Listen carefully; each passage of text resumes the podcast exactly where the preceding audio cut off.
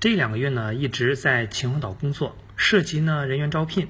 出乎意料的是，多一半的应聘者都来自东北，其中呢，尤其是黑龙江人居多。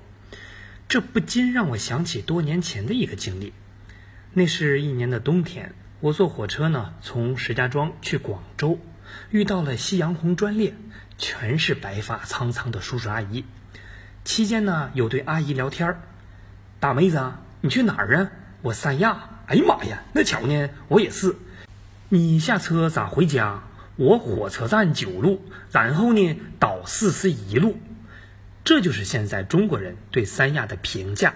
黑龙江省三亚市，不知道收听节目的您去没去过东北？我呢去过长春和沈阳。小时候对东北的印象呢，就是单田芳老师口中的乱世枭雄张作霖。从今天开始，由我给大家讲一段近代史评书《乱世枭雄》。说的谁呀？张作霖、张学良。提到这父子俩，您不陌生吧？了不起，也不用作家怎么编。也不用说书人如何渲染，就是这父子的经历，就赋予传奇性。后来呢，影视剧看多了，就是东北人都是黑社会。当然呢，也有。老张开车去东北，肇事司机耍流氓。为一个东北人送到医院缝五针，好了。老张请他吃顿饭，喝的少了他不干。他说：“俺们在嘎都是东北人，俺们在嘎特产高丽参，俺们在家猪油炖粉条。”再后来呢，看过《闯关东》，也了解了东北人和关内有着这么深的渊源。我读的书呢，其实并不少，所以一般呢也是骗不了的。除了你我各自心目中那个东北形象，那今天呢，咱们就客观的聊聊它。为啥呢？因为我还在秦皇岛啊。每天呢，听的最多的就是辽普。其实历史上的东北呢，并不是一直是一个整体。早期的东北按势力可以分成三块：辽东、辽西，还有比辽宁更东北的东北。辽东在西周的时候呢，就跟中原政权联系密切；辽西呢，则被游牧民族东胡占领。辽宁更东北的地方，是一群未知的少数民族，他们的名字可能你都很少听到，比如说慎肃。扶余等等，到了战国，燕国的第一硬汉燕昭王派大军痛扁了骚扰成瘾的东胡，吃下了辽东和部分辽西，设立了郡县。那后来呢？燕国又被宇宙第一硬汉秦国整个给吃掉，秦国的郡县制二点零巩固了这些地区统治。那再后来呢？更能打的汉武帝在东北打出了四郡。辽东、辽西正式纳入了大汉的朝贡体系。你知道汉武帝最喜欢的一句话是啥吗？有一种成就，不叫自古以来，而是自我以来。然而呢，汉朝统一东北的进程止步于三国。公元二百三十八年，司马懿率领大军征讨辽东。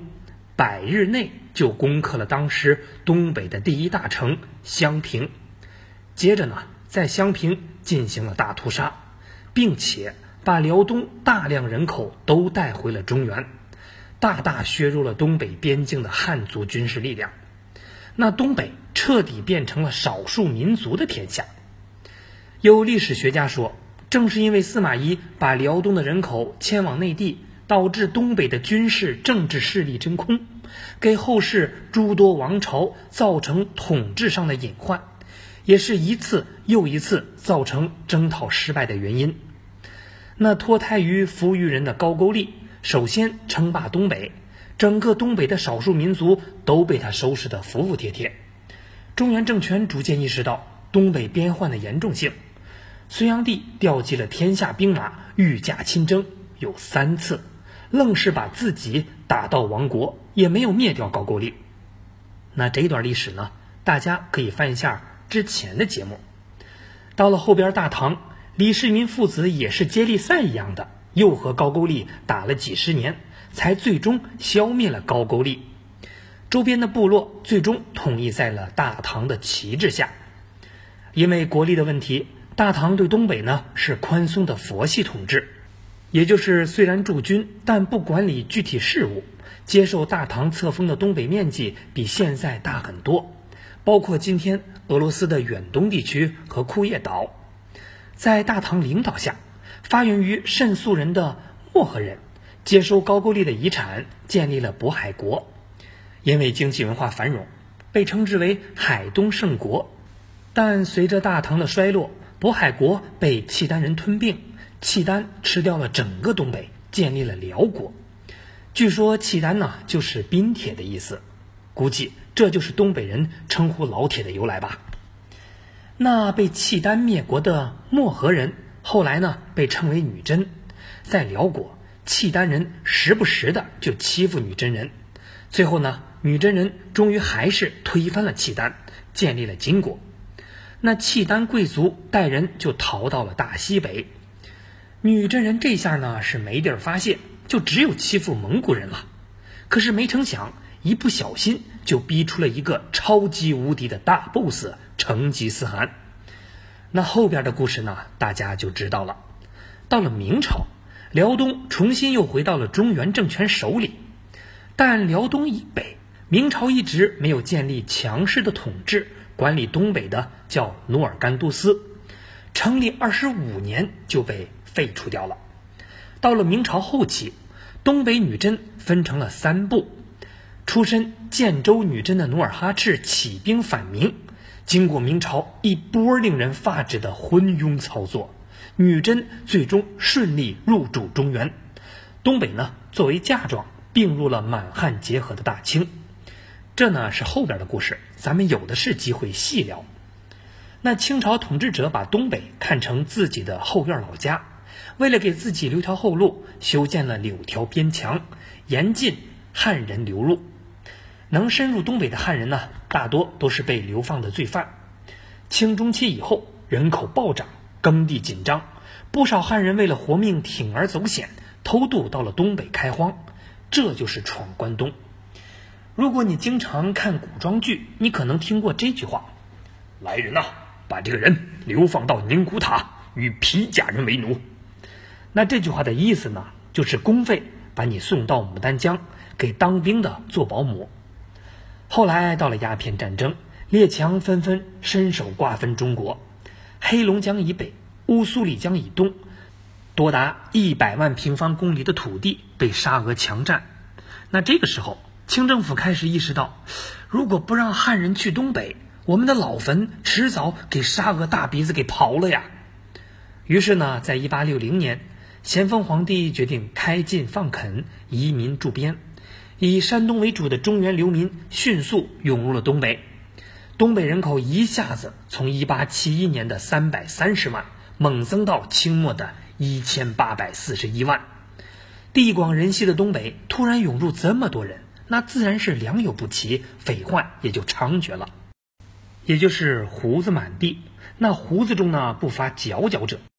1918年。土匪出身的张作霖控制了东三省。啊，男人嘛，啊，这个江湖上有点荒唐事儿，我是可以理解的。爸，你能不能不把你的江湖老跟我扯到一块儿啊？那你知道江湖是什么吗？我不想知道。江湖不是打打杀杀。那江湖是人情世故，能应对就不容易，要懂全了，那绝对不可能。他利用东北的丰富资源，开矿、修路、建电站、设银行、办学校。东北的工业水平呢，迅速超过了长江流域。虽然之后东北屡遭战乱，但依然是中国工业最发达的地区。到一九四五年日本投降，东北人口已经突破了四千万。那建国以后呢？因为丰富的工业基础，东北成为新中国建设的重点区域。一五计划，苏联支援中国的一百五十六个大型项目，有五十六个就在东北。那东北的产值一度曾经占过全国的百分之八十，也被称为共和国的长子。那到了改革开放之后，计划经济体系严重影响的东北走上了下坡路。比如辽宁的 GDP 在七十年代是广东的两倍，二十年之后，这个比例呢就倒过来了。尤其是近几年，东北的经济发展速度已经是全国倒数，甚至是负增长。经济下滑必然造成人口的负增长。九十年代，东北净迁出人口四十万，而本世纪头十年，迁出量达到了二百二十万。从十九世纪大批关内人口涌入东北，到二十一世纪初东北人口涌回关内，东北的兴衰史。也是百年民族变迁的映照啊。不过最后呢，大家也别忘了，东北呢是有狠人的。这个本市有几场恶仗，就是我主打的，基本对方都完好无缺，他是遍体鳞伤。你们怎么不说对方一身血呢？那不都你死崩进去了吗？